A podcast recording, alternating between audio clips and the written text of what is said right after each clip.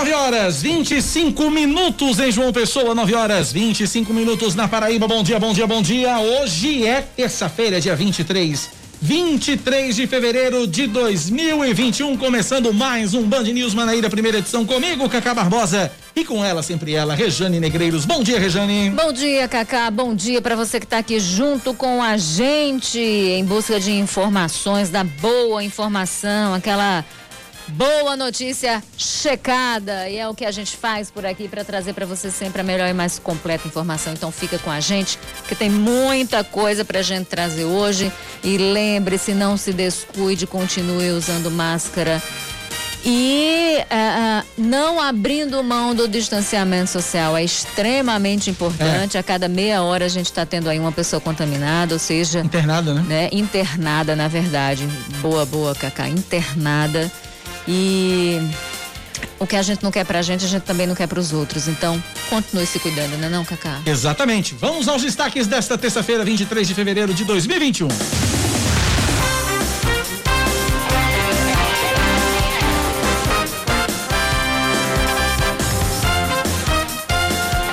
O decreto estadual que estabelece medidas mais rígidas de combate à pandemia no estado pelos próximos 15 dias está sendo finalizado e deve ser divulgado ainda hoje.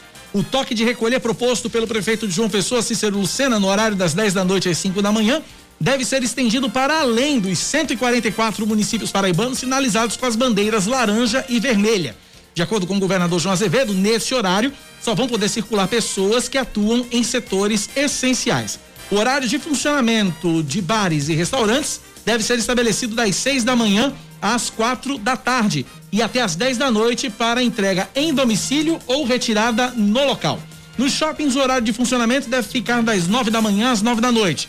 Em caso de desobediência, o estabelecimento pode ser multado e fechado por sete dias, e se houver reincidência, o fechamento vai ser por 14 dias.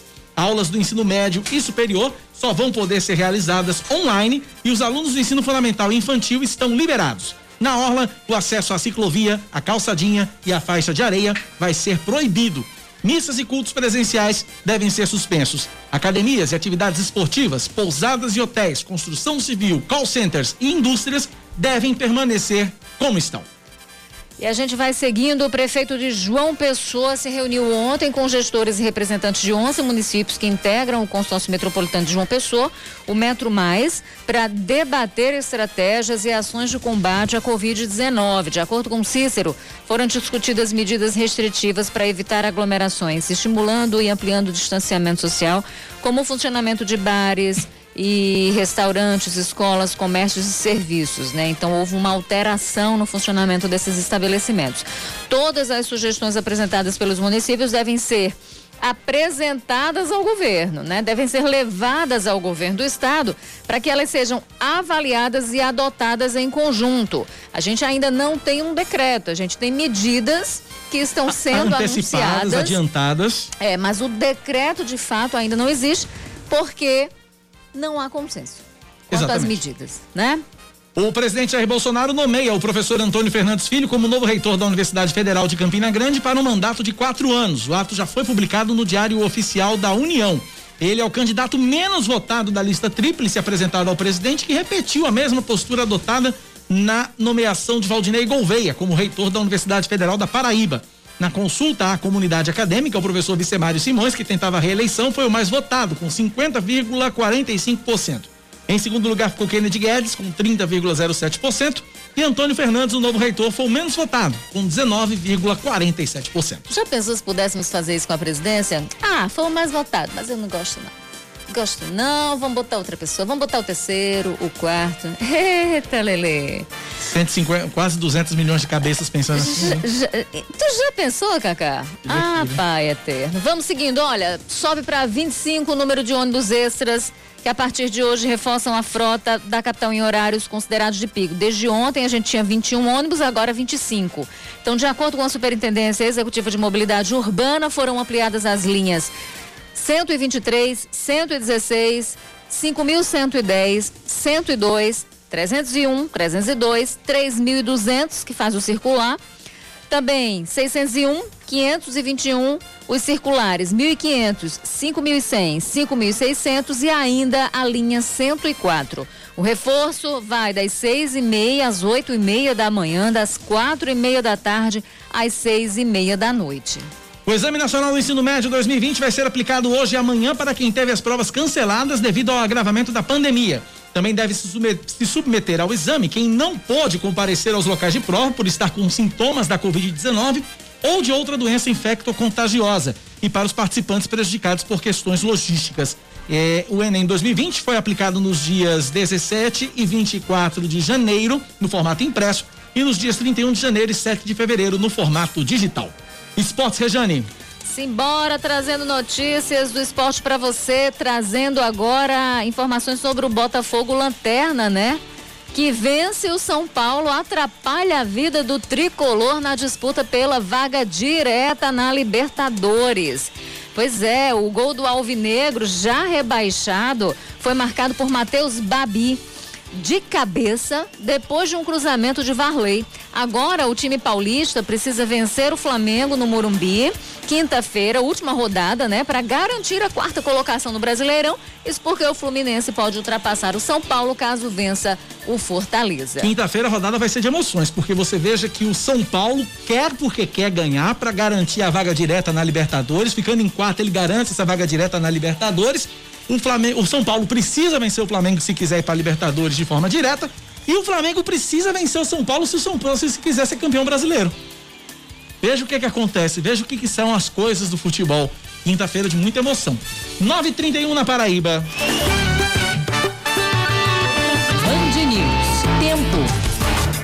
A terça-feira em João Pessoa deve ser de sol com chuva pela manhã, diminuição de nuvens à tarde, pouca nebulosidade à noite, mínima de 23 graus, a máxima é de 31. Rejane Negreiros, agora na, na capital paraibana, paraibana Temperatura agora é de 29 graus. E Campina, hein? Na Rainha da Borborema, a previsão da meteorologia é de sol entre nuvens. Não deve chover. Mínima de 22, máxima de 32. E agora os termômetros estão marcando 27 graus. Repeteco, viu? Porque ontem também estava é. aí nessa. E essa é a temperatura de acordo com a meteoro, meteorologia. 9 horas 32 minutos na Paraíba, 932 99111 9207 é o nosso WhatsApp, o WhatsApp da Band News FM. Você participa, interage e nos ajuda a fazer o noticiário local nesta manhã de terça-feira, 23 de fevereiro de 2021. 9911 9207 9911 9207. Estamos na linha com o governador da Paraíba. Governador João Azevedo conversa com a gente a partir de agora por telefone aqui da Band News FM. Governador, bom dia, seja bem-vindo mais uma vez à Rádio Band News FM. Obrigado por nos atender, governador. Bom dia, bom dia a todos os ouvintes da Band News. Para mim é um prazer voltar ao programa. Um abraço a você, Cacá, Rejane, a todos que fazem o sistema Band News. Governador, a primeira pergunta não pode ser outra. Com relação ao decreto de medidas mais restritivas, o senhor, junto com o prefeito Cícero Lucena, ontem anunciou algumas medidas, outras medidas também devem ser definidas. A, def... a publicação do decreto ainda deve sair hoje, governador? Vai sair hoje pela manhã ainda, por meio digital, na página do governo do estado. Nós estamos aqui só na redação final, mas já está definido totalmente o conteúdo que vai ter de cada, de cada artigo, fazendo a revisão final para poder publicar dentro de alguns, eu diria até minutos, para que a gente possa tornar público, evidentemente, as medidas que nós vamos eh, implantar a partir de amanhã. Com relação a essas medidas, governador, é, além do que o senhor, junto com o prefeito Cícero, anunciou ontem, o que é que tem a mais? O que é que vem a mais nesse decreto que deve sair dentro de mais alguns instantes, governador? Não, o decreto trata primeiramente de pontos como o toque de recolher, que será de 22 horas às 5 da manhã, do horário de funcionamento de bares, restaurantes é, é, e similares no horário de 6 às 16 horas. A partir das 16 até as 22 só poderá ocorrer com delivery ou retirada pelos próprios clientes. Nós estamos suspendendo o retorno das aulas presenciais para as escolas públicas e estaduais municipal, municipais também. É, essa, é importante entender a separação da área de atuação e, e do momento. esse decreto ele vale para 24 de fevereiro até 10 de março. Para os municípios que estão em bandeira laranja e bandeira vermelha. Entretanto, tem medidas que valem para o estado todo, como é o caso da suspensão das aulas.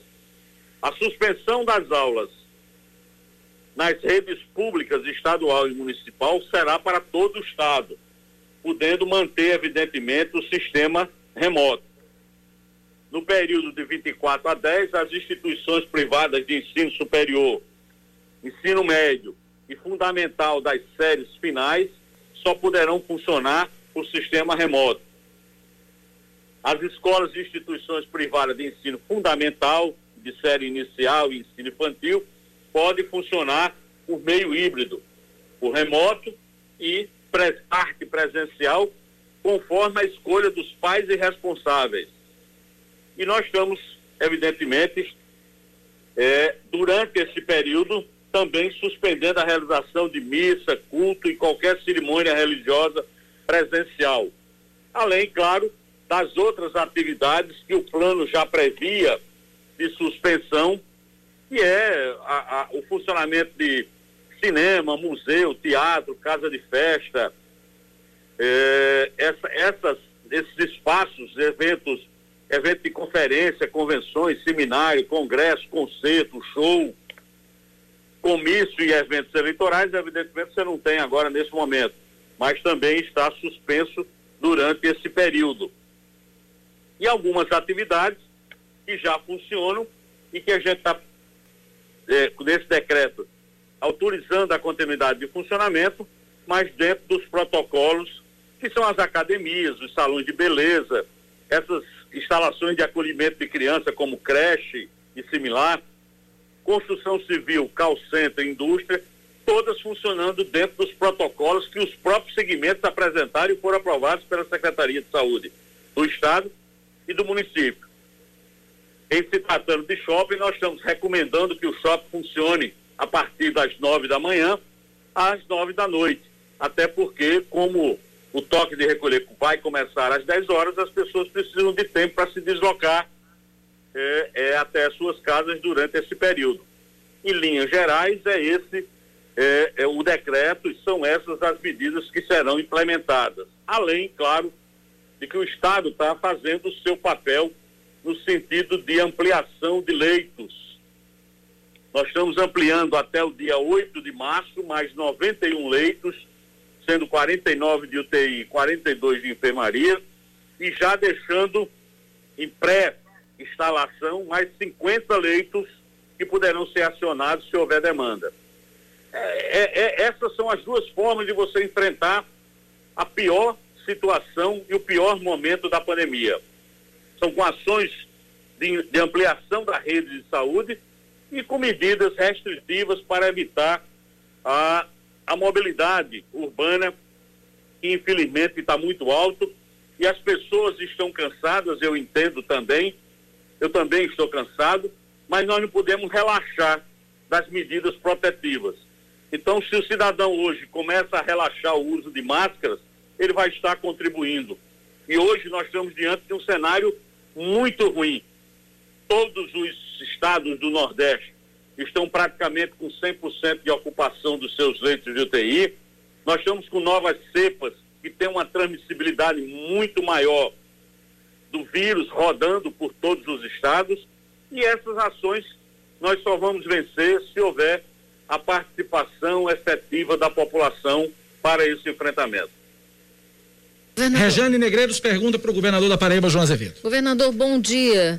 Né, o bom senhor dia. fala aí que as pessoas relaxaram e de fato, e me parece que esse não é um comportamento de todo novo, porque a gente vem mostrando várias imagens, trazendo aqui na rádio também vários casos de aglomeração, né? É, desde a, antes da campanha de 2020 a gente já falava disso por aqui. Né? Então a gente tem tido, me parece, uma negação da pandemia por parte de, de, de boa parte da população. Nesse sentido, eu pergunto: ontem eu falava aqui sobre o poder de polícia do Estado, o poder de usar a força, que é um poder legítimo, e os decretos representam isso. Nesse sentido, eu pergunto É, não seria a hora de agora quando a gente tem a cada 30 minutos uma pessoa sendo internada por Covid, de tomar medidas ainda mais duras, como fechamento, inclusive, de praia. E nesse sentido, como é que vai ser a fiscalização? Como é que vai ser a aplicação de multas para quem desrespeitar isso, governador? E eu pergunto porque mesmo com os decretos restritivos, mais restritivos que tínhamos anteriormente, a gente via muita indisciplina, muito desrespeito à revelia aí daquilo que o Estado havia decretado. Então, como é que funciona isso? Não seria a hora, portanto, de medidas ainda mais duras e como é que vai ser essa fiscalização a fim de garantir que as medidas de agora sejam cumpridas? É, você tocou num ponto que é muito importante.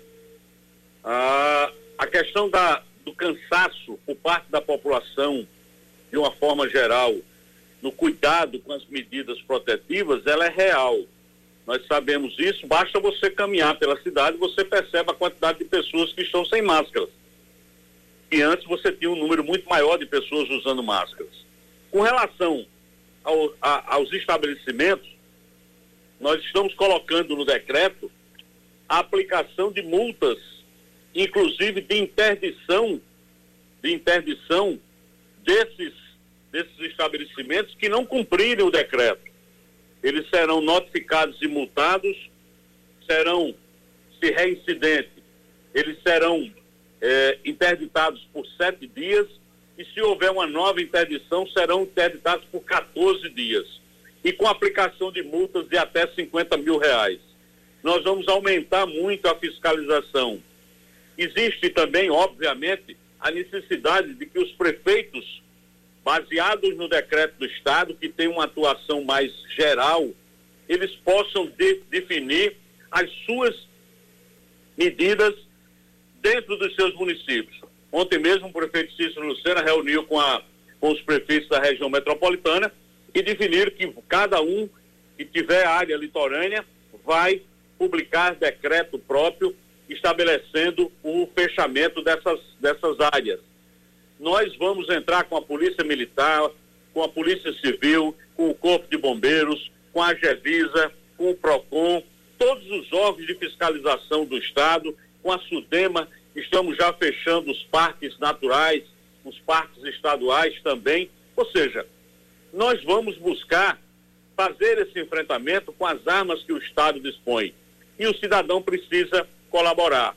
Caso não haja a colaboração, evidentemente que as medidas legais ficam é, sendo possíveis de serem implementadas, até porque já existe legislação que, como o artigo 268 do Código Penal, que prevê como crime contra a saúde pública o ato de infringir determinação do poder público destinada a impedir a introdução ou propagação de doença contagiosa. Isso está lá. Isso já existe no Código Penal. Então nós vamos aplicar isso a, no limite da responsabilidade, evidentemente, mas procurando fazer com que seja respeitada essas medidas. Nós precisamos primeiro ter o convencimento da população. Mas se não houver, por parte de alguns, vamos evidentemente entrar com as medidas mais duras com relação à fiscalização. Governador, eu tenho recebido aqui no WhatsApp, desde que a gente vem falando e vinha falando dessa expectativa do, do, do, decreto e dessas medidas mais, mais rígidas, eu tenho recebido aqui no WhatsApp da rádio de 80% dos ouvintes absolutamente a mesma pergunta. Por que que essas medidas não foram tomadas nas eleições? Por que que essas medidas não foram tomadas no período de carnaval? É a pergunta de 80% dos ouvintes, eu acho que é o momento agora de se esclarecer de uma vez por todas e tentar explicar para o nosso ouvinte, governador?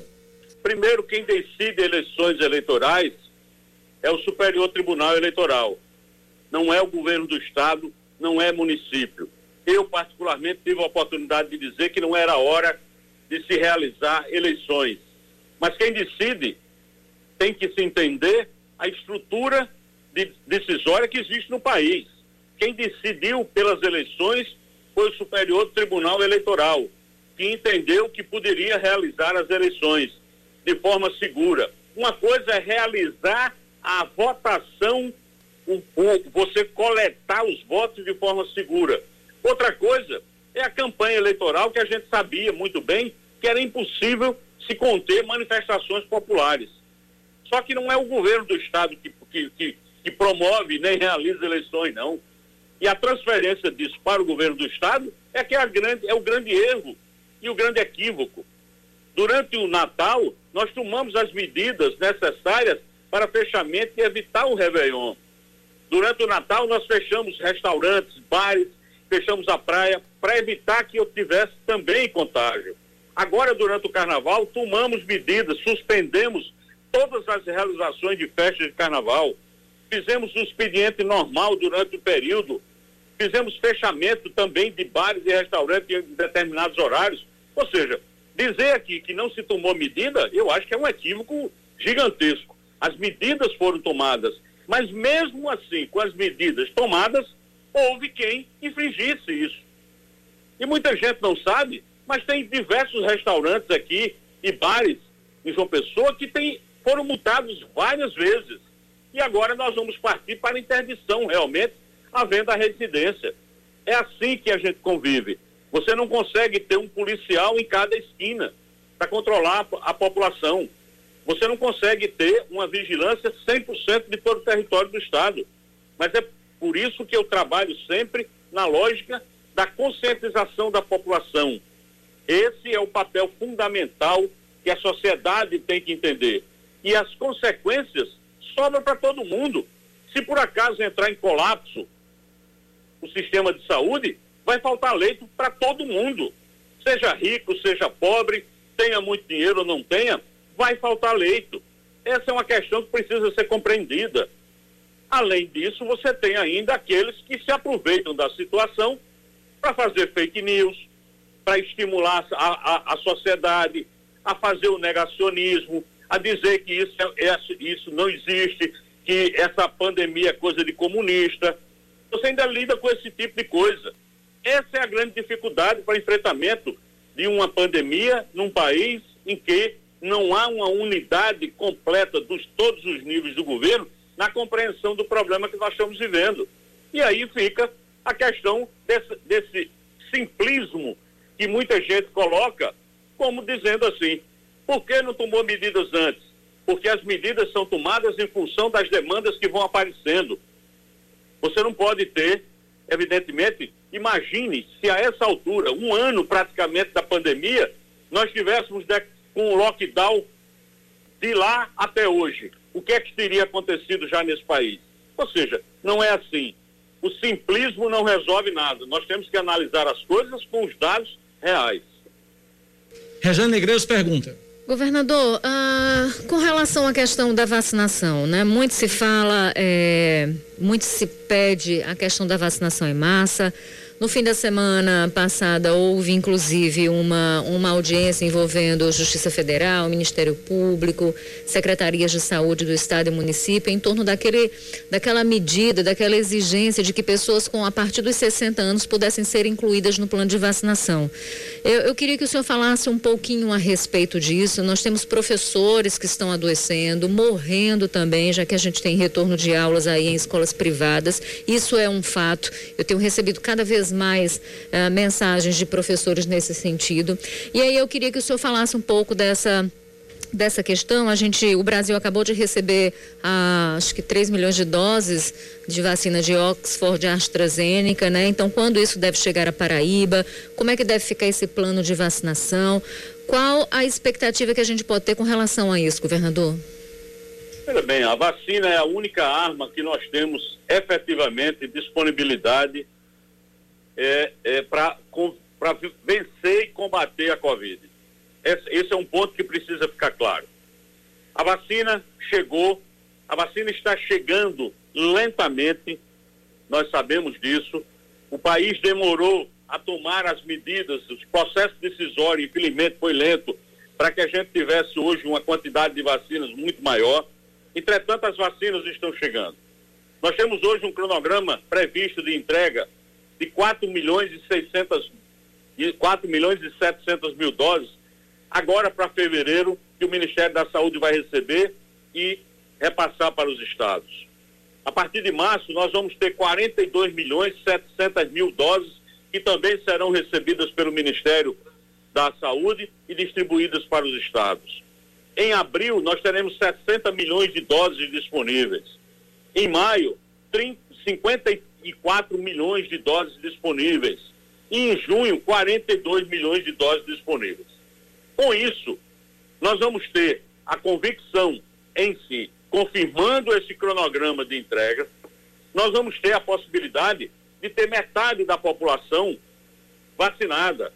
E aí você já teria vacinado toda a faixa de risco dos profissionais que estão dentro do Plano Nacional de Imunização, que são profissionais de saúde, que são profissionais de diversas áreas, professores estão incluídos, motoristas de ônibus, de caminhão estão incluídos, os profissionais de segurança, é, todas as pessoas acima de 60 anos, sejam que tenham comorbidades, que não tenham comorbidades, estarão incluídas nesse processo. Você pode, a partir, e essa é a convicção e a esperança que nós temos, que até o mês de junho nós vamos ter sim 50% da nossa população protegida e até o final do ano podendo atingir os 70%, que é o ideal quando você quer fazer uma, uma proteção coletiva, uma vacinação coletiva, você atingir 70% da população. Ou seja, é essa a nossa luta diária, junto ao Ministério da Saúde, pleiteando que chegue mais vacinas. Essa chegada de hoje é muito importante, chegou a vacina aí, uma parte da vacina de Oxford. Nós temos a, a, a no caso da vacina da Fiocruz, que é a vacina de Oxford, a possibilidade de produção de 13 milhões agora em março, da vacina de, do Butantan, 14 milhões 750, ou seja, é isso, nós vamos entrar num modo contínuo de vacinação. Mas é importante a população entender, você só estará protegido quando tomar as duas doses da vacina e 15 a 20 dias depois da segunda dose é que você está totalmente protegido. Essa é um, é um, é um, é um, nós estamos muito perto, nós estamos muito próximos de vencer essa batalha. Há um ano atrás, nós não tínhamos a mínima ideia de como iríamos enfrentar a situação da pandemia. Hoje é diferente. Nós temos uma arma, que é a vacina, que está chegando em quantidades ainda pequenas, mas a partir de março, se Deus quiser, vamos entrar num ritmo outro para entregar, de receber vacinas. Agora, a população tem que segurar um pouquinho mais. A população tem que entender que está muito perto. Então, por que não? Por que é que nós vamos desistir agora? Nós vamos ter que segurar um pouquinho para chegar essa vacina, as pessoas serem vacinadas e a gente poder tentar voltar a ter uma vida relativamente normal. Governador, eu vou continuar na, no item vacina. É, há dois, dois ou três dias, o governador do Piauí, Wellington Dias, disse que o Fórum de Governadores decidiu comprar vacinas diretamente dos laboratórios. Os estados, né, devem comprar vacinas diretamente dos laboratórios. A Paraíba também pretende fazer isso, governador? Claro, existe uma, uma, uma, uma formação eh, de um grupo, isso inclusive combinando com o Ministério da Saúde, para que os estados abrissem negociações diretas com os fabricantes. E de toda forma, fechando a negociação, ela será levada ao Ministério da Saúde, que fará inclusive o pagamento das vacinas.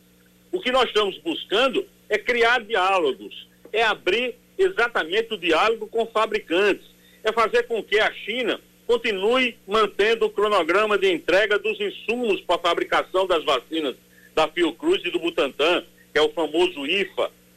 Então, isso é que os, os estados estão fazendo. Nós vamos fazer compras diretas, formalizar a compra, fechar e pegar, levar direto para o Ministério, o Ministério paga e a gente recebe as vacinas. Porque nós estamos buscando todas as alternativas possíveis. É isso que nós estamos fazendo. Governador, eu queria sair um pouquinho dessa questão da Covid, mas já falando também em educação, já que esse tema está tá em debate, é importante. É, existe um movimento que pede a convocação de, acho que o nome do movimento é Chama Mais Mil, com relação àquelas pessoas que foram que passaram em concurso, mas que ainda não foram chamadas para a educação da Paraíba, para a educação estadual, Né? Alguns dizem, olha, chama mais mil, governador, foi compromisso de campanha, e nesse sentido, é, é, como é que fica essa questão? O senhor pretende mesmo, o governo pretende é, nomear mais professores chegando aos mil, né, que foi que foi anunciado no passado. Inclusive, e, recentemente é, foram nomeados mais 500 e poucos professores. Exatamente, foram nomeados 500. Existe a expectativa, né, de nomear mais, né, de, de preparar as escolas, inclusive para esse momento que a gente vive, que, que, que não devemos sair dele tão cedo, que exige uma preparação maior, melhor de professores com relação a essa questão de ensino remoto, esse ensino híbrido que a gente está vivendo, essa nova realidade. Então, nesse sentido, eu queria saber do senhor. Veja bem, quando nós assumimos o governo, assumimos também o compromisso de realizar concurso público a cada ano para mil novos professores da rede, para a rede estadual. Esse foi um compromisso assumido. Em 2019, fizemos o concurso chamamos mil aprovados. Não tem mais de mil aprovados, não. Tem que entender que um concurso, que quando você faz para mil vagas, só são aprovados os mil que tiveram as mil melhores notas. É assim. No, na Paraíba se criou um conceito de que todo mundo que fez o concurso está aprovado, independente da nota que ele tirou. Não é verdade. As pessoas são aprovadas em função do número do número de vagas que o edital publica. Essa é a realidade. Como em 2020 nós fomos surpreendidos já no início do ano com essa pandemia, não tivemos oportunidade nem condições na prática de realizar outro concurso, nós decidimos aproveitar do concurso realizado em 2019 para atender as demandas, para preparar exatamente as escolas para fazer isso que você está dizendo. Preparar escolas, qualificar as escolas melhores. Que nós estamos passando, o estado da Paraíba, em 2021, será o estado do Brasil com maior percentual de escolas em ensino integral. Volto a dizer, mesmo com pandemia, com tudo, a Paraíba será o estado do Brasil com maior percentual de escolas com mais de sete horas de aulas por dia. Isso é um esforço gigantesco. A escola com ensino à distância, ela é uma realidade na Paraíba. Recentemente, a Fundação Getúlio Vargas publicou um estudo e que mostrou que a Paraíba é o melhor estado do Brasil na oferta de ensino à distância. Isso não é matéria paga, nem é pesquisa feita pelo governo do estado, não. Isso é a Fundação Getúlio Vargas que colocou e criou um índice que estabelece o índice de ensino à distância. E a Paraíba pontuou no, no, na colocação mais alta desse país. E para que a gente pudesse dar continuidade a esse trabalho, nós chamamos, não 500 e poucos, como disse Cacá, nós chamamos 500 e muito porque foram 589. Nós chamamos 589 desses professores que estavam fora do concurso, da reserva, eu diria até. E a gente chamou. Não há possibilidade de completar mais 400 para completar os mil. Nós vamos chamar professores em função da nossa demanda atual. Então, chamamos os 589, completando 1.589 professores aprovados naquele concurso de 2019 que nós estamos colocando dentro das, das nossas salas de aulas virtuais e já estão tomando posse esses 589 professores. Conversamos com o governador João Azevedo, governador da Paraíba. Governador, muito obrigado mais uma vez pela sua atenção conosco, com nossos ouvintes aqui na Rádio Band News. Um forte abraço, sucesso. E uma última mensagem, governador, para o povo da Paraíba a respeito dessas medidas que devem entrar em vigor já a partir de amanhã. Primeiramente, agradecer o espaço e dizer claramente à população: essa é uma luta de todos os dias. Há um ano que nós lutamos diariamente contra essa doença chamada Covid-19. A vitória dessa doença só será possível pela união de todos, pela união da imprensa, pela união da, da, das redes sociais, para se evitar fake news, pessoas que utilizam da malandragem para fazer denúncias falsas, para fazer desincentivo à utilização de vacinas, dizer que vacina não funciona. Se a população e a humanidade hoje é, tem a, a, expectativa de vida que tem, graças, são, graças às vacinas que foram implementadas durante a vida toda. E a gente sabe que vacina é a única forma de enfrentar essa doença. E só vamos vencê-las, vencê-la se por acaso houver a participação da população.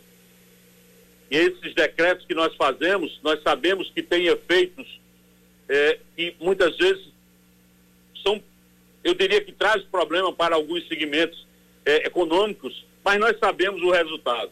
Nós temos que dar um, um, um choque na mobilidade para que daqui a pouco, nas próximas quinzenas, a gente tenha resultados positivos e é isso que eu espero. Então, pra, para todo paraibano, para toda paraibana, vamos ter um pouco mais de paciência, de resiliência, esperar o momento certo para a gente retornar à nossa vida quase que normal que será daqui para frente. Então, a vocês, obrigado. Forte abraço, governador Obrigado, João governador. Azevedo, conversando conosco aqui na Rádio Band News FM. São 10 em ponto. Vamos para o intervalo e daqui a pouco a gente comenta as informações que disse o governador, possivelmente já com o decreto uh, em mãos, já que o governador disse que dentro de mais alguns instantes o decreto deve ser publicado de forma digital. Daqui a pouco a gente volta aqui na Band News FM 10 e 1.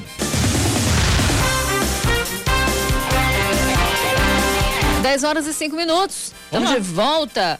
Olha, com 90% dos leitos de UTI para adultos ocupados na Grande João Pessoa, eu disse 90, tá? 90%.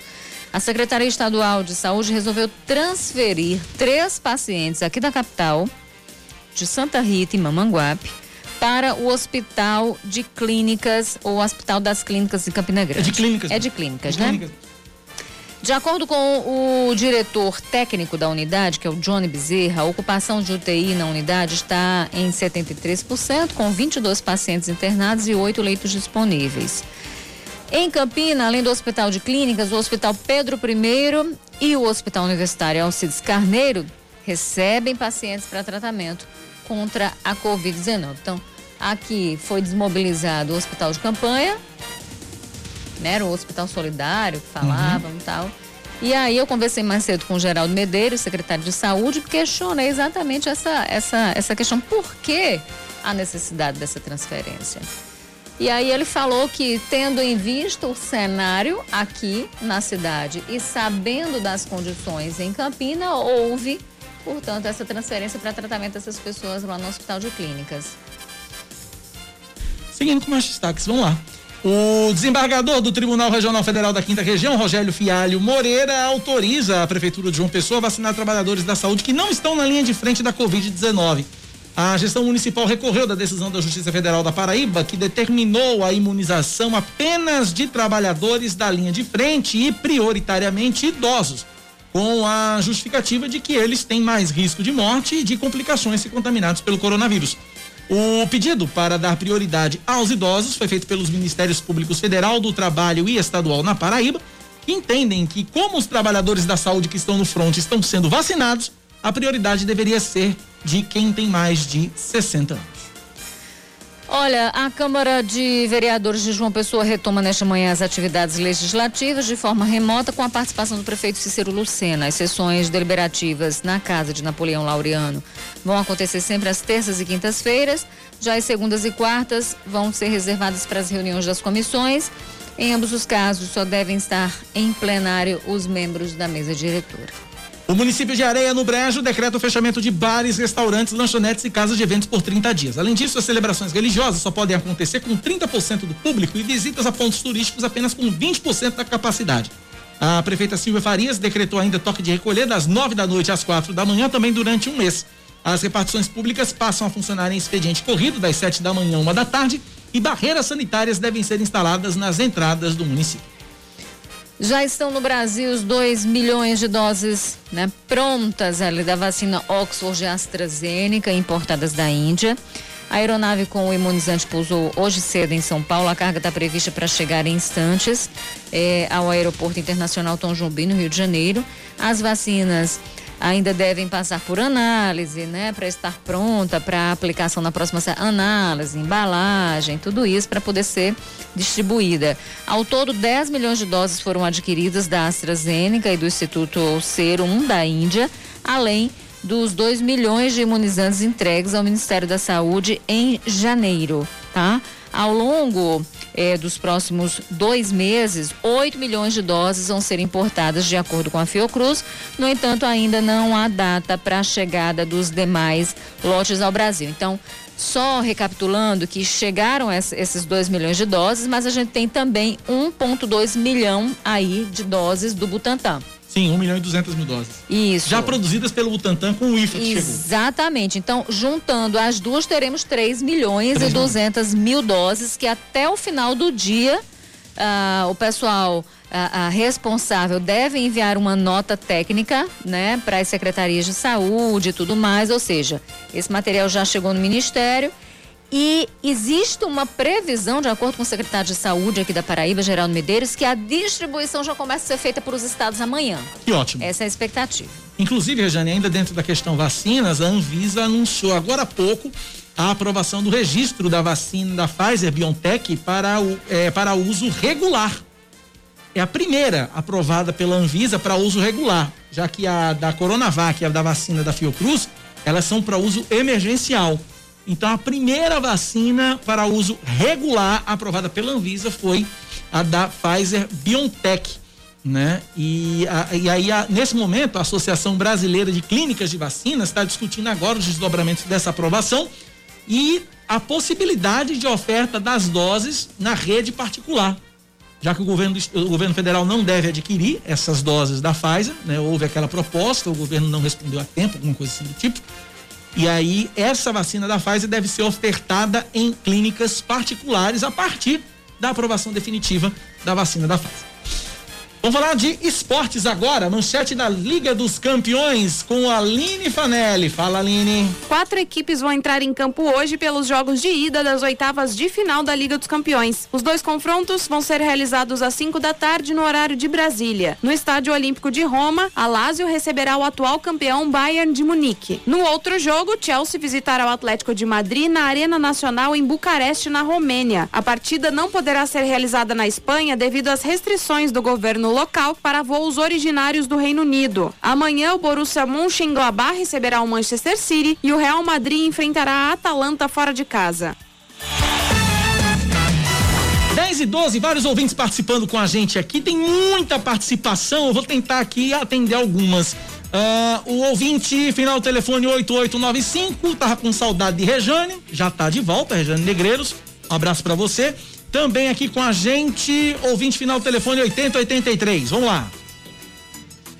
Cacá Barbosa, bom dia. Estou aqui no Colheiro do Sul, sintonizado na Band e qualquer novidade que acontecer aqui no Colheiro do Sul, chegando no conhecimento, passarei para vocês informar a população, tá certo? É aqui quem fala é Lázaro Santos. Um bom dia e ligado na Band. Obrigado, Lázaro. Um abraço para você.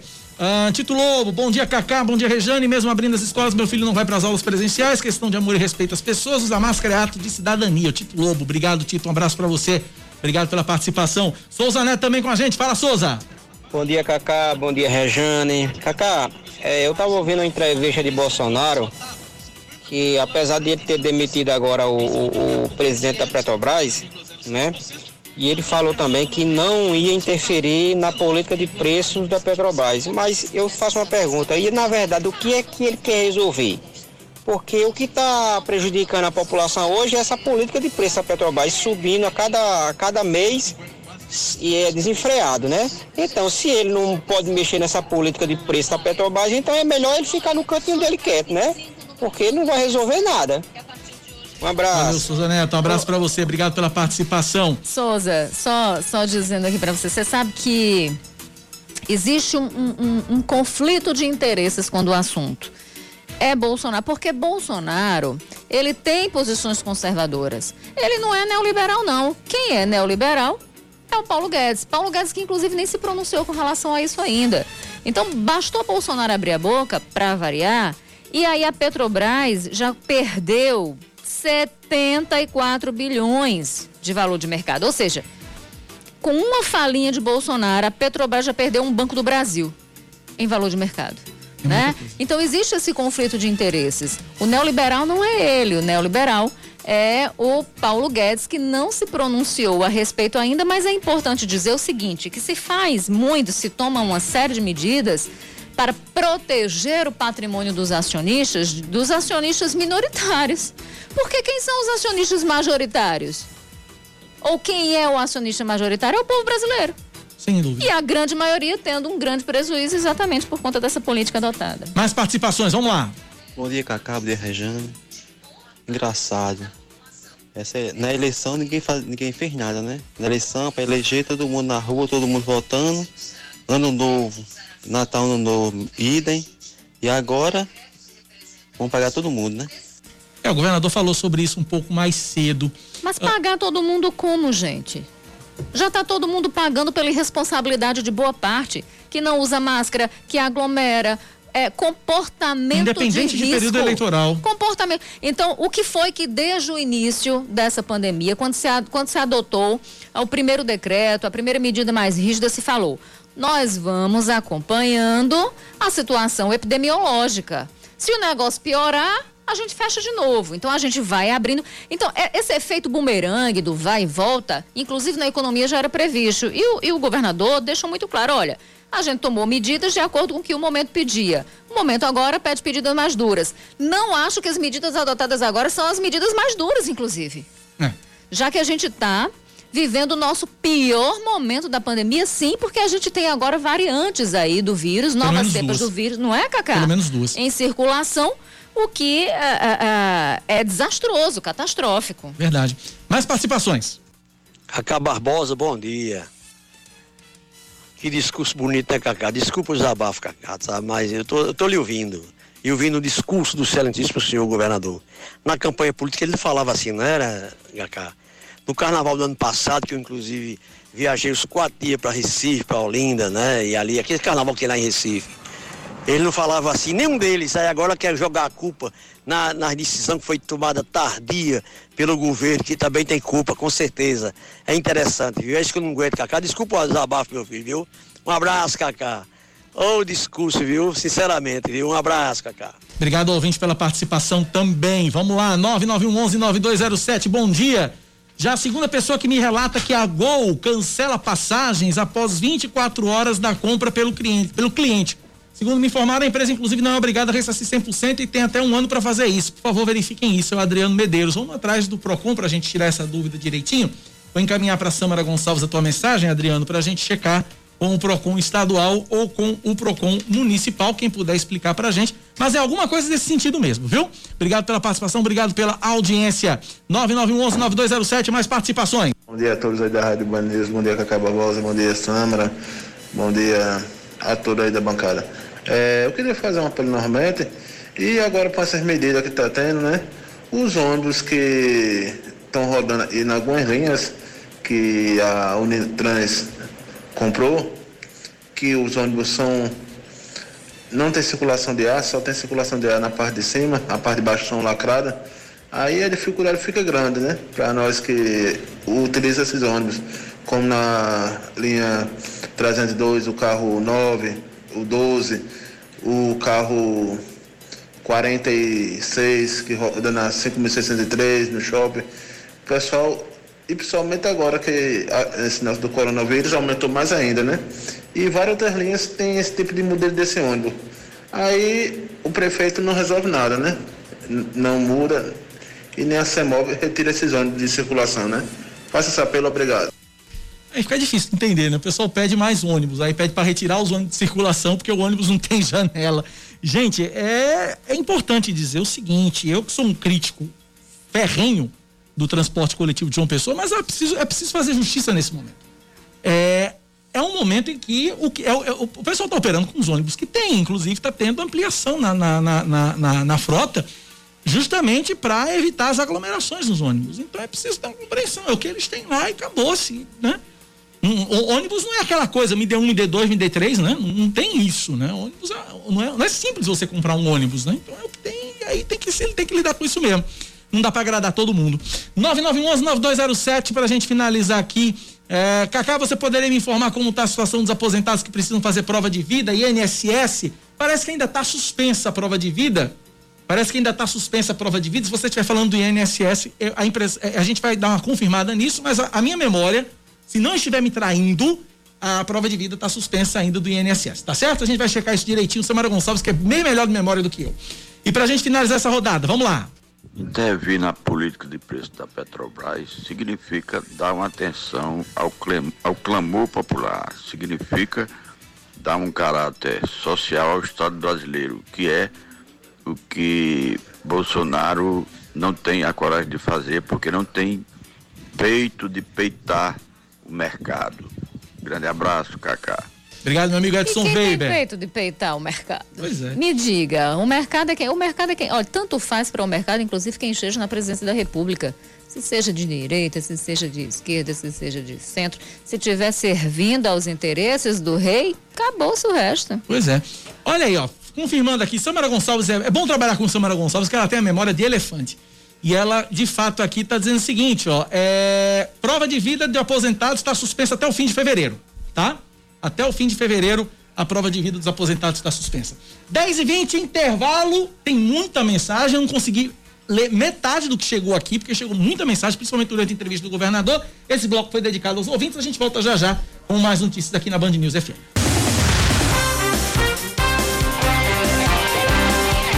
Dez e 24 um estudo das universidades federais da Paraíba e do Rio Grande do Norte aponta que variantes do coronavírus de Manaus e do Rio de Janeiro estão circulando desde janeiro em João Pessoa, em Gai Conde, na Paraíba e em Natal, no Rio Grande do Norte. As amostras coletadas referem-se aos meses de dezembro de 2020, janeiro e fevereiro de 2021, onde foi possível identificar a partir das amostras de janeiro 23 pertencentes à linhagem P1 que foi inicialmente encontrada no Amazonas. Dessas amostras, 15 são da capital Potiguar, duas de, João, duas de João Pessoa, uma de Ingá e uma de Conde, e outras quatro de pacientes manauaras que foram internados no Hospital Universitário Lauro Vanderlei, na capital paraibana. De acordo com a equipe de pesquisadores, as variantes de Manaus e do Rio de Janeiro estão se tornando mais preocupantes no país porque estão associadas à maior transmissibilidade e podem ser a causa recente do aumento e pode ser a causa do recente aumento no número de casos de Covid-19. Pois é, e um paciente que foi transferido de Manaus para Campina Grande morreu depois de complicações causadas pela Covid-19. Era um homem de 40 anos, novo, né? Estava internado no Hospital Municipal Pedro I, passou 14 dias entubado. Ele apresentava hipertensão, ele tinha né, um histórico de hipertensão. Chegou a melhorar ali no início do dia, mas aí o quadro se agravou, ele acabou não resistindo. Outros 13 pacientes transferidos do Amazonas já receberam alta. Mais um destaque para você aqui na Band News FM. O paraibano Sérgio Queiroz é nomeado para assumir a Secretaria Estadual de Modernização do Estado, que integra a estrutura da Secretaria-Geral da Presidência da República. Sérgio Queiroz ocupava até então a Secretaria Especial do Desenvolvimento Social, que integra o Ministério da Cidadania, responsável por seis secretarias que englobam todos os programas sociais do governo federal, entre eles o Bolsa Família, e coordenou ainda no ano passado o auxílio emergencial. A nova pasta coordena a elaboração do planejamento e elabora a política nacional de modernização do Estado, com foco na simplificação de serviços e políticas públicas e na transformação digital de serviços públicos. Olha, o governo do estado paga os salários de fevereiro dos servidores públicos estaduais nesta quinta e sexta-feira, tá? De acordo com o governador da Paraíba, João Azevedo, na quinta o pagamento vai ser para os aposentados, pensionistas e reformados. Já na sexta é a vez dos servidores ativos da administração direta e indireta. O presidente Jair Bolsonaro edita um novo decreto que determina que postos de combustíveis de todo o Brasil informem a composição do valor cobrado na bomba. Os dados devem constar em um painel que deve ser exposto em local visível. O texto foi publicado hoje no Diário Oficial da União e a norma entra em vigor em 30 dias. O painel deve apresentar dados como o ICMS cobrado pelos estados.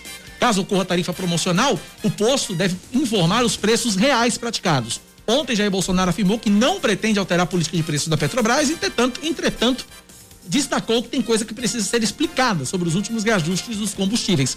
O chefe do executivo voltou a dizer que exige da estatal transparência e previsibilidade. Esportes, Rejane. Vamos lá, trazendo mais um destaque. Olha, o técnico do Campinense, o Ederson Araújo, quer que o time dispute mais partidas amistosas para ganhar entrosamento. Na semana passada, a Raposa enfrentou o Potiguar de Mossoró, goleou por 5 a 0 e amanhã o Rubro Negro enfrenta o CSP no segundo amistoso de preparação para a Copa do Brasil e para o Campeonato Paraibano.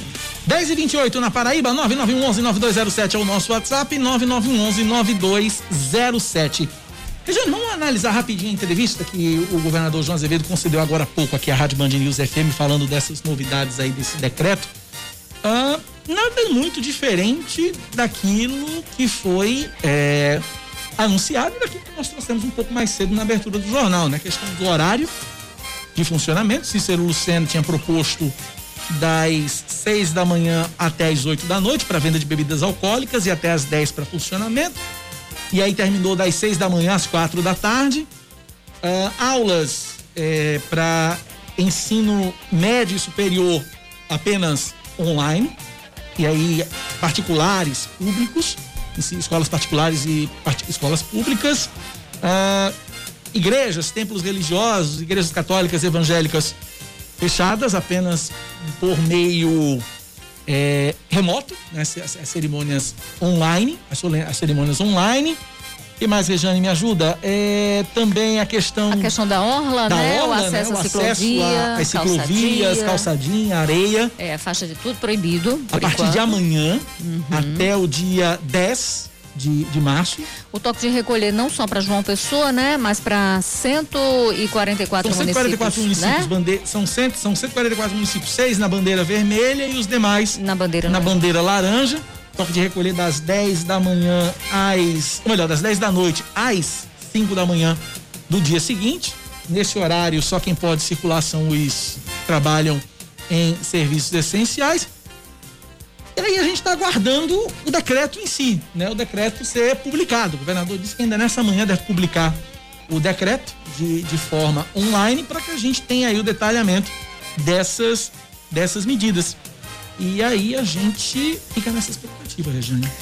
Pois é, né? Algumas pessoas já comentando porque isso não veio antes é, e a gente, obviamente, está fazendo o nosso papel de cobrar que as autoridades públicas, de fato, né, se antecipem à crise para que a gente tenha ah, uma repercussão o, o- o menos negativa possível de, né, dessa, dessa crise toda, dessa tragédia toda eh, eh, que a gente que a gente tá, que a gente tá submerso, né? É muito complicado, os números aumentando.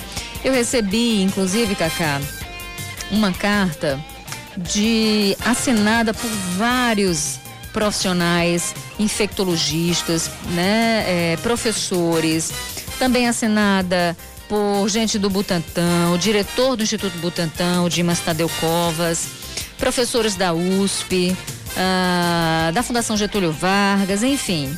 E nessa nota, eles dizem o seguinte: em nenhum momento a Covid-19 assolou o Brasil como agora.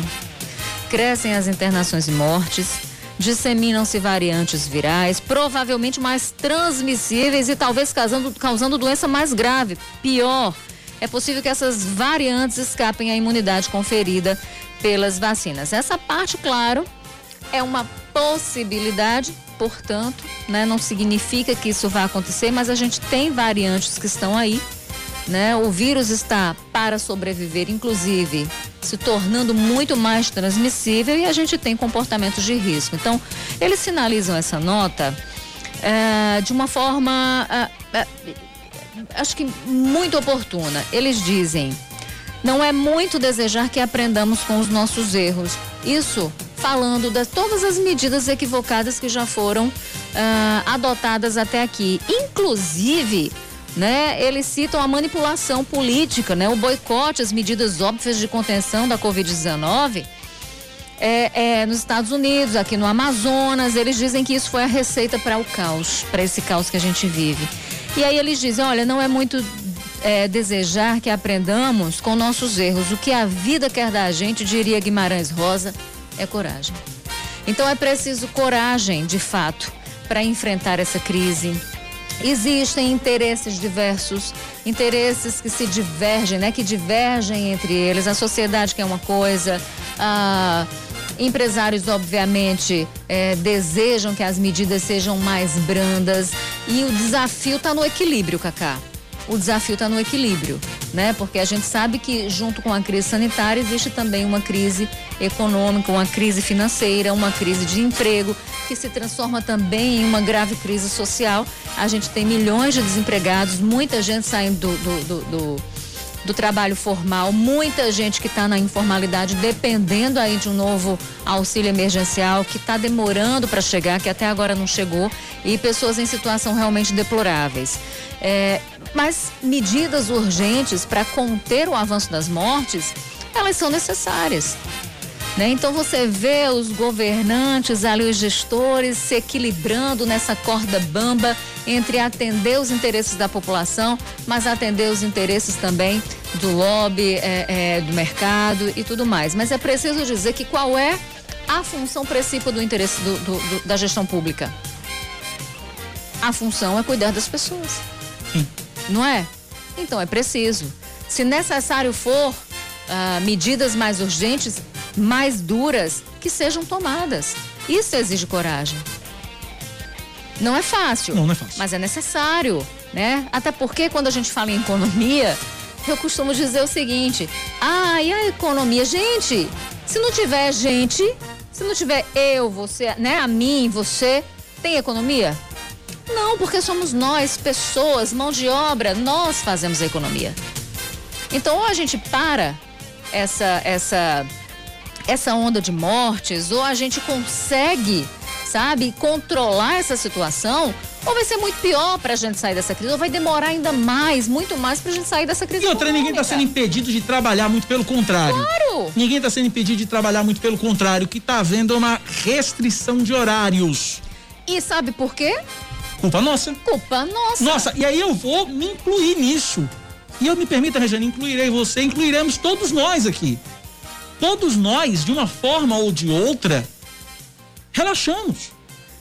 Todos nós, Mas de uma forma ou de outra, não. relaxamos. Eu não relaxei, não. É? não. Eu, eu, eu, eu, confesso, não vou aqui dizer, ah, eu tô cumprindo perfeitamente. A gente relaxou com o tempo. A gente relaxou com o tempo. E eu, a grande maioria, sim. Né? Porque é aquela história que o João falou, o, o, João Azevedo. As pessoas estão cansadas. É, é natural isso e não é pecado e você ter relaxado. Vai, e a gente vai convivendo com isso e aos poucos a gente vai normalizando. Normalizando a coisa. Né? Mas a gente tem que entender o seguinte que é a máscara que é a nossa barreira. É Exatamente. o distanciamento que é a nossa barreira. Então a gente tem que continuar. Aqui, mesmo com o microfone, muitas vezes a gente fala muito. E falar de máscara cansa. É. Eu nunca tirei máscara aqui dentro. A gente continua se protegendo aqui dentro. E você precisa se proteger aí fora. Todos nós precisamos. Então, as medidas agora adotadas, tem gente reclamando, e eu não sei por que está reclamando, porque é exatamente o que está se tomando agora é consequência, é fruto de um comportamento destrutivo nosso. Porque é um comportamento destrutivo. É autodestrutivo, Cacá. Verdade. Não é? É aquilo que eu falava ontem. Nós estamos agindo como um homem robesiano. Nós estamos sendo lobo de nós mesmos, né? Estamos aí para matar e para morrer. Deixando de obedecer regras que são importantes para nossa segurança. Ou seja, a nossa liberdade a gente a gente tá abrindo mão da segurança em função de uma liberdade irracional. Verdade. 9 não, 10 da manhã, 36 minutos, Brasília, Fernanda Martinelli trazendo informações direto da capital federal. É você, Fernanda, bom dia. Olá, Cacá, bom dia a você, Rejane, a todos os ouvintes. Hoje, o dia acabou sendo de muitos debates, já nesse início de manhã, por causa do relatório da proposta de emenda constitucional que trata sobre o auxílio emergencial. Na verdade, é uma PEC emergencial que vai ter como conteúdo é, os repasses para o pagamento, a volta do pagamento do auxílio emergencial em quatro meses. O que mais tem chamado a atenção dentro desse relatório, Cacá e Rejane, são os pontos que determinam o congelamento no aumento dos funcionários públicos, no aumento salarial, e principalmente a retirada do valor mínimo de repasse de investimentos para saúde e educação dentro dos tributos que são recebidos pela União, estados e municípios. Hoje a Constituição determina que esses investimentos têm uma porcentagem mínima de 25% para a educação e 12% para a saúde. Com essa cláusula dentro do relatório do senador Márcio Bittar, esse valor mínimo deixa de existir e prefeitos, governadores e até o próprio presidente da República ficam livres para investir o quanto quiserem dentro dessas partes. Qual é a grande preocupação? É de que, com isso, o investimento em saúde e educação seja pequeno, menor do que o necessário e saúde, como também questões relacionadas aos alunos, à educação brasileira. Os parlamentares já estão começando a se reunir porque essa PEC começa a ser analisada pelo Senado na próxima quinta-feira. Amanhã, a bancada da Paraíba vai ter uma reunião para tratar sobre as emendas do orçamento de 2021. O orçamento deve ser votado no final de março e um dos debates será os efeitos em relação a essa retirada do valor mínimo para investimentos. A grande preocupação é o seguinte: vai ser garantido o pagamento do auxílio emergencial com essa cláusula, com essa retirada do valor mínimo. Mas quando o auxílio acabar, como é que vai ficar saúde e educação, que já vivem um estado caótico? Então, esse é o principal debate de hoje aqui no Congresso Nacional. Para essa semana, já estão previstas as instalações das comissões permanentes e também o Conselho de Ética, que vai tratar sobre os temas Flor de Lis e Daniel Silveira. Cacá. Obrigado, Fernanda, pelas informações direto de Brasília, 10 e 40 Antes da gente ir para o intervalo, está uh, acontecendo nesse momento a sessão e reabre aí, reinicia os trabalhos legislativos na Câmara Municipal de João Pessoa. Como era a primeira, como foi a primeira sessão do ano, é, os, o prefeito Cícero Lucena, como chefe do executivo, existe a tradição do chefe do executivo do prefeito participar da primeira sessão. E o prefeito participou, ele leu uma mensagem na, na, na para a Câmara, a, sessão foi online, né? não é uma sessão presencial. E aí ele fez um balanço. Hoje são 54 dias da gestão de Cícero Lucena e ele fez aí um balanço falando sobre as ações eh, de combate à Covid-19, uh, ah, falando também, inclusive boa parte do discurso dele foi exatamente voltado ao, ao, ao, medidas de contenção da Covid no, na capital paraibana. Falou também sobre o plano João Pessoa Cidade Sustentável, uh, questão do, do, do, do do, do consórcio dos prefeitos da região metropolitana de João Pessoa.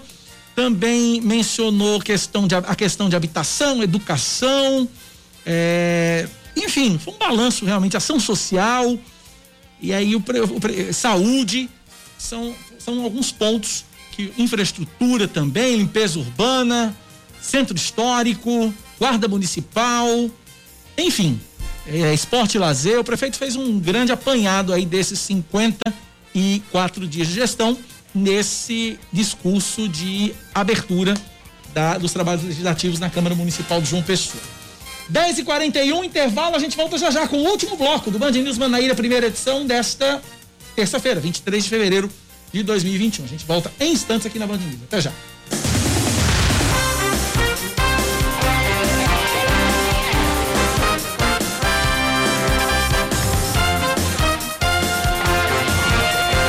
10h45, a Secretaria Estadual de Saúde confirma 914 novas, 914 novos casos de Covid-19 e 23 óbitos nas últimas 24 horas. Com isso, o número de pessoas que testaram positivo desde o início da pandemia na Paraíba chega a 213.227, com 156.862 pacientes recuperados e 4.379 mortes.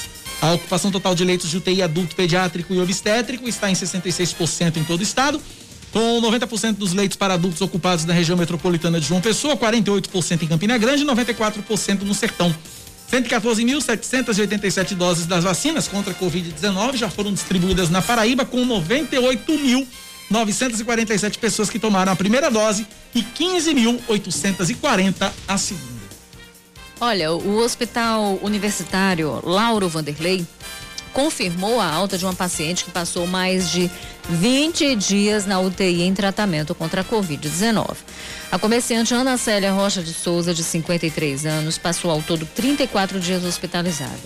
Ela faz parte do primeiro grupo de pacientes manauaras transferidos para Paraíba por causa do colapso na saúde pública amazonense. Outras 31 pessoas vindas de Manaus foram atendidas no HU desde o dia 17 de janeiro. Mais um destaque para você aqui na Band News FM. O Ministério Público da Paraíba recebeu entre 20 de janeiro e ontem 71 denúncias de fura-fila da vacina contra a Covid-19 em 33 municípios paraibanos. O MP alerta, porém, que mesmo com o um número elevado de denúncias, muitas delas são anônimas e não possuem elementos mínimos, como nomes de envolvidos e locais de denúncia necessários à investigação. Para garantir a responsabilização de eventuais fura-filas, o órgão pede que a população envie o máximo de informações possíveis. O site para denúncias é o mppb.mp.br, mppb.mp.br. Até porque ainda não foi concluída a licitação da compra da bola de cristal do Ministério Público. Olha, o vice-prefeito de Monteiro, no Cariri, que é o Celecileno Alves, que nome, é alvo de uma tentativa de homicídio. O crime foi ontem à noite, quando ele estava em uma granja né, dele, que fica no município. De acordo com a Polícia Militar, dois homens encapuzados atiraram contra Celicileno, mas ninguém foi atingido. A suspeita da polícia é que o alvo dos criminosos seja, na verdade, Caio Alves, filho do vice-prefeito. De acordo com o delegado Gilson Duarte, a dupla chegou ao local do crime procurando por Caio, mas o vice-prefeito achou a ação suspeita e não deixou o filho se aproximar. De longe, Celecileno disse que ele era Caio e que os homens dissessem o que queriam. Foi quando eles atiraram e logo em seguida fugiram. Até agora ninguém foi preso. Com os trabalhos suspensos desde março do ano passado, o Conselho de Ética da Câmara dos Deputados volta às atividades hoje com a missão de analisar as representações que podem levar à cassação dos mandatos dos deputados Daniel Silveira e Flor de Lis. Cada um vai ter um relator diferente. Pelo regimento, o relator não pode ser do mesmo partido nem do mesmo estado do deputado que está sendo processado. Após a escolha do relator, os deputados vão ter até 10 dias úteis para apresentar a defesa. O relator vai ter então 40 dias úteis, até 40 dias úteis para apuração do caso e outros 10 para apresentar o parecer. O processo todo dura em média 60 dias úteis. Esporte, Rejane. Vamos seguindo. Olha, o a Federação Paraibana de Basquete elegeu o administrador Vladimir César Lira Vieira Carvalho como novo presidente da entidade, tendo como vice-advogado João José de Souza Júnior. Os dois que foram eleitos neste fim de semana em chapa única permanecem nos cargos até o ano de 2025. Vladimir foi um dos principais atletas da modalidade na Paraíba na década de 90. Já o João José construiu carreira durante vários anos como árbitro de basquete. Você me deu um trava-língua. Você queria que eu travasse? Né? Não. Eu não travei, não. Já João José. Haja trava-língua, haja Jota. Mas ah, tá. É que nem Sasha, filha da Xuxa. Muito bem. 10h49 na Paraíba. Olha, é... nós vimos falando, a gente está falando durante todo todo esse Band News Maneira primeira edição sobre essas novas medidas restritivas contra a Covid-19 que estão aí. O foco a gente tem visto e tem percebido é nas aglomerações, aglomerações que são fortíssimas aliadas do vírus e das suas variantes, que são é ainda mais perigosas. Gosta, né? Há quem defenda lockdown completo, há quem entenda que as medidas tomadas não servem para nada. Muitos questionam por que, que não foi feito isso na eleição? Por que, que não foi feito isso no carnaval? Acontece que o poder público chegou a um meio termo com essas novas medidas. Orla fechada, porém bares, restaurantes e comércio funcionando em horário reduzido. Pela primeira vez estamos vendo uma verdadeira ampliação na frota de ônibus, mais veículos na rua, menos aglomerações, mais segurança sanitária. Aulas presenciais suspensas, toque de recolher à noite e madrugada. Enfim, o que o poder público entendeu é que fechar o comércio de vez como foi feito em março seria e aí eu vou aproveitar a presença de Yuri Queiroga para fazer uma para fazer uma uma analogia aqui. Fechar o comércio de vez seria nocautear estabelecimentos ainda cambaleantes e que, e que lentamente, lentamente, aos poucos, se recuperam de um potente cruzado. Metáforas pugilísticas à parte, estamos dando meio passo atrás para, dependendo exclusivamente de nós, enquanto sociedade, darmos uma à frente. É hora de fazermos a nossa parte. E aí fica o apelo, fica o nosso conselho para você que nos ouve. Só saia de casa por estritamente necessário. Se precisa sair para trabalhar, saia. Mas não deixe de se cuidar. Não deixe de se proteger. Não negligencie o uso da máscara, do distanciamento social não negligencie a higienização das mãos. Pense na sua família, aquela que ficou em casa, se protegendo e não se expõe ao risco. Ao poder público, o apelo que fica é para que realmente fiscalize com a rigidez necessária o cumprimento das medidas, principalmente nos bairros. Eu venho recebendo aqui na Rádio Band News denúncias, principalmente é, de espetinhos, botecos, barracas, é, conveniências, funcionando madrugada dentro e praças com jovens aglomerando. E os fiscais olhem com carinho também as filas nos bancos, as filas nas lotéricas, as filas nos supermercados. Observem também igrejas, templos religiosos em geral, alguns de fato cumprem as medidas de distanciamento social, outros não. É preciso ser visto isso. Desmanchem qualquer sinal de aglomeração. Esse é o pedido que eu faço para os responsáveis pela fiscalização neste momento. A nós, se formos conscientes, serão apenas 15 dias. Daqui duas semanas teremos a flexibilização. E você também pode ajudar, você também pode colaborar, você denunciando, seja a polícia militar, seja a vigilância sanitária, mas especialmente a polícia pelo 190, quem porventura estiver descumprindo o que foi estabelecido, você pode ajudar a fiscalização e o combate a essas aglomerações todas. Porque se fracassarmos, nós, sociedade e poder público, o lockdown vai ser inevitável. E o colapso nos hospitais pela falta de leitos também. Eu, por natureza, sou otimista. Acredito que é possível, mesmo diante das evidências em contrário e mesmo com os negacionistas jogando contra. Somos fortes. Conseguiremos e venceremos. Olha. 10 e 53. Eu, eu, eu falava ontem do, do vídeo do governador, o governador pedindo bom senso às pessoas. Falei também do Cícero Lucena pedindo para as pessoas: olha, eu não falo aqui como gestor, eu falo como cidadão, vamos se cuidar. E me parece que sou improdutivo, ineficaz, contraproducente demais, porque as pessoas não estão nem aí para isso. É lei federal o uso de máscara em espaços públicos desde julho do ano passado. Isso já vinha sendo expo, é, imposto pelos prefeitos e governadores antes disso, desde que a OMS, né, a Organização Mundial de Saúde, incluiu o uso de máscara em seus protocolos ainda em junho de 2020. E tem um monte de gente se fazendo de doida e de desentendida. E, e o problema não é no caminhar na rua. O problema está em espaços fechados. Uhum. Quantos restaurantes estão tendo o cuidado de separar mesas, de dar o distanciamento e de não superlotar esses espaços? Porque o que eu mais vejo em fotos e rede social é gente dentro de restaurante, em espaços lotados, espaços que não tem circulação de ar e todo mundo sorrindo e achando massa porque tá no lugar, tá, tá no lugar, tá comendo, pode ficar sem máscara e acabou. É como se, o, se ali fosse blindado do vírus e não é. Então, assim, tem muita gente insistindo nesse erro absurdo. Tem muita gente é, é, é, é com um descompromisso que é muito nítido, claro, transparente, cristalino, quando o assunto é prevenção. Né? Então, assim, bom senso a essas pessoas está faltando faz tempo. Então, por isso que eu insisto na questão das medidas mais duras, sim. Quando não tem consciência, quando as pessoas não conseguem fazer simplesmente o seu papel, o seu dever de casa, Putz, qual é a dificuldade de usar máscara, poxa vida? Nenhuma. O que é isso, minha gente? Qual é a dificuldade de evitar um pouquinho, ficar um em cima do outro, sorrindo, falando alto, as gotículas de, de saliva, trocando gotículas de saliva, porque é isso que acontece? É o que mais tem. Então me desculpem. Aqueles donos de bares e restaurantes que não estão gostando do que eu estou falando. Mas quando vocês não cuidam de suas casas ali, fica complicado também. Então eu continuo defendendo medidas rígidas. Tem estados, tem municípios que colocaram multa para quem não usa máscara. Tinha que ter multa, doer no bolso. Porque parece que as pessoas aqui só falam essa língua.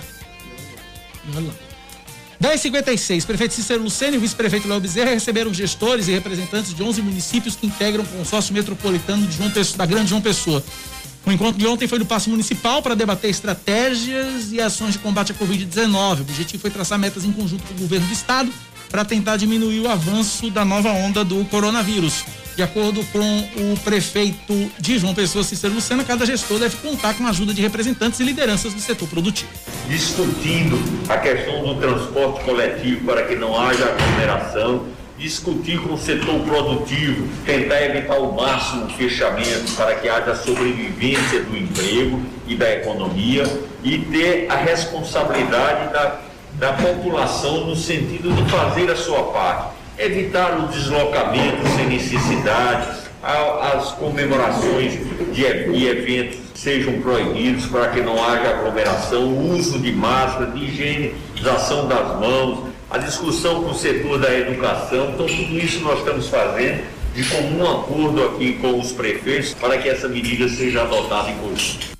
Um dos presentes foi o prefeito de Cabedelo, Vitor Hugo, que destacou algumas medidas discutidas e que devem ser tomadas em comum entre os municípios. Dentre esses pontos estão o toque de recolher de 10 horas da noite às 5 da manhã, ninguém mais sai de casa nesse horário, só se for essencial a saída. O comércio permanece com horário normal, mas nós vamos pedir aos empresários para que possa liberar seus funcionários mais cedo, de forma escalonada, para evitar aglomeração depois das 18 horas no transporte público da grande região. Você liberando os, os, funcionários um pouco mais cedo, de forma escalonada, vai melhorar o fluxo e menos aglomeração nos ônibus.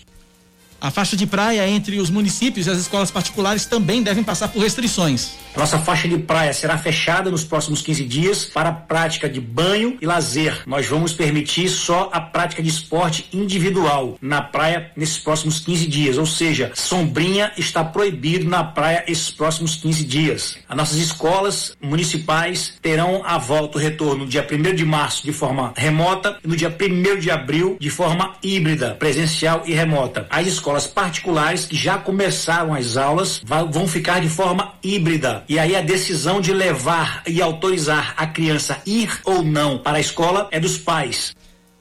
O turismo entre os municípios do litoral, um dos setores mais produtivos economicamente, que sofreu, início, que sofreu no início da, da, da, pandemia, deve ter novamente alguns pontos restritos. Parque de Areia Vermelha será fechado para visitação, como também o Jacaré, pela parte da praia. Ou seja, os catamarãs não poderão trabalhar nesses próximos 15 dias. Infelizmente, o turismo é sempre a classe mais atingida em nosso estado. São medidas que achamos necessárias para tentar conter é, o Covid. Vamos fazer de tudo para evitar é, que, a, que quem pague essa conta é a classe produtiva. Então, peço a compreensão aqui de todos vocês. É hora de salvar vidas. Use máscara e álcool em gel na mão. 1059 é um K, é um B e é um osso. Acabou-se. Band News Manaíra, primeira edição. Amanhã eu tô de volta cedinho, seis da manhã. Às 9h20, Rejane chega para comandar comigo o Band News Manaíra, primeira edição. Só que 1 e 10 tem Rejane Negreiros em primeiro plano na TV Band Manaíra. Rejane, até amanhã na rádio, até mais tarde na TV. Até amanhã, gente, e até mais tarde te espera uma e dez logo depois do Fala Cidade. Vem aí o Band News Station com Eduardo Barão, direto de New York, New York, Carla Bigato, direto de São Paulo e Ari Corrêa com os estúdios, aqui nos estúdios da Band News FM com o noticiário local. Valeu, gente, abraço pra todo mundo, tchau, tchau.